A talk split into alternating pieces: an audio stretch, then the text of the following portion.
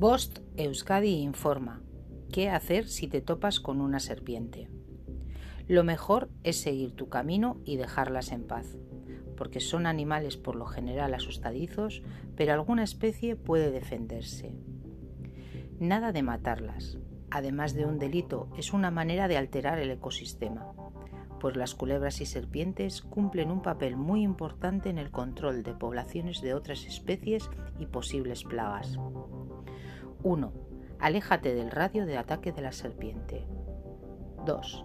Quédate quieto y mantén la calma para ayudar a disminuir la propagación del veneno. 3. Quítate las joyas y la ropa ajustada antes de que comiences a hincharte. 4. Colócate, si es posible, de manera tal que la mordedura esté a la altura del corazón o por debajo. Fin de la información.